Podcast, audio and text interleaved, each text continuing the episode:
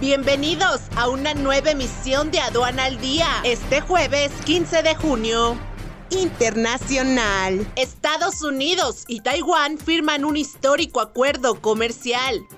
Chile y Francia unen fuerzas para investigar la exploración sostenible de cobre y litio. Colombia reconsidera exploración de petróleo ante la caída de reservas. Nacional.